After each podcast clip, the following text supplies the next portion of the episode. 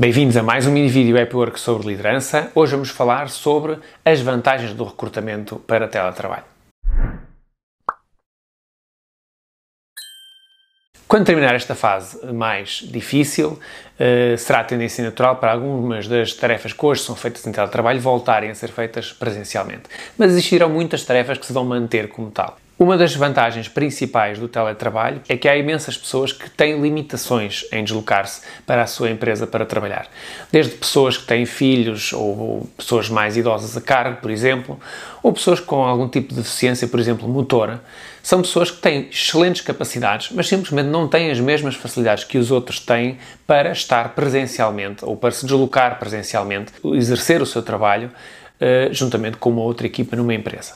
E, portanto, o potencial que se abre com o teletrabalho de recrutamento e para as empresas terem mais pessoas capazes de trabalhar para si é fenomenal. É aproveitar. Obrigado.